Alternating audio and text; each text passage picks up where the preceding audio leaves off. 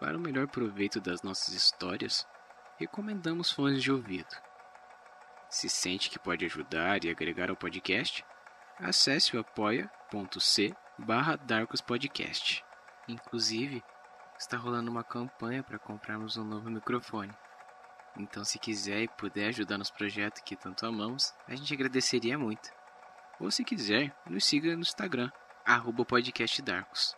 Lá você sempre terá novidades dos próximos EPs. Dado o recado, relaxe, respire e ouça a mesma história.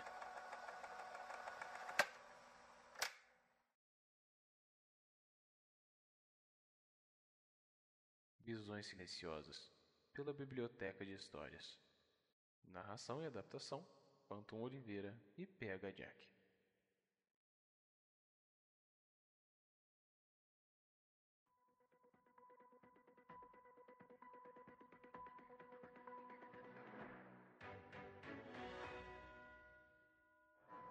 E vamos agora para as últimas notícias.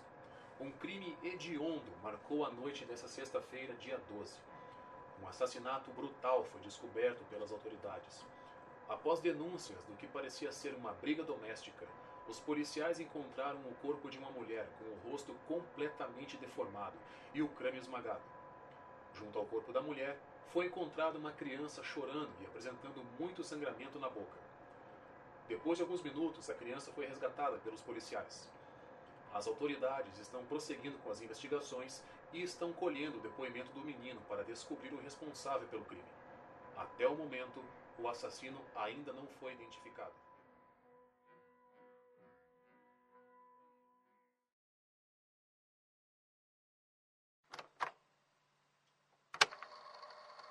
Departamento de Polícia de Nova York.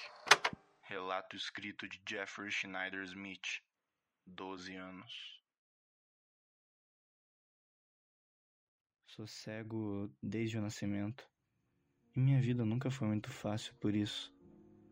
Mesmo com todo o apoio e ajuda que recebi, eu nunca me senti como parte da minha família. Eu sentia que eles só tinham pena de mim. Mas eu sempre os amei. E ainda os amo. Sempre fui muito grato por tudo que eles fizeram por mim. Naquela noite, eu acordei de madrugada, com um grito abafado, seguido por um som que parecia muito com, com um líquido espirrando na parede, junto de um barulho que lembrava carne sendo esmagada ou alguma coisa assim. Eu fiquei tão assustado que não tive coragem de sair da cama. Eu fiquei em silêncio. Eu tava em choque. Simplesmente não sabia o que fazer. Lá no fundo eu só torcia para que tudo aquilo não passasse de um pesadelo. Mas nem nos meus piores pesadelos ouvia sons tão grotescos.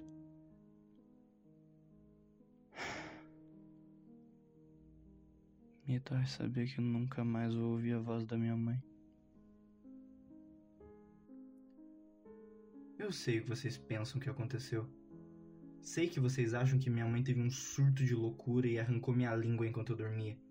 E que meu pai só estava tentando me defender, a segurando, a jogando para longe de mim, derrubando ela no chão e a partir daí eles começaram a lutar. E meu pai só estava tentando se defender de uma psicótica com uma tesoura na mão. Só porque ela tomava antidepressivos não significa que ela era louca. Minha mãe nunca foi louca e nunca tentou fazer nada para me machucar. Meu pai sempre a tratou mal. E naquela noite, ele espancou ela até ela ficar totalmente desfigurada. Ele descobriu que ela estava saindo com outro cara.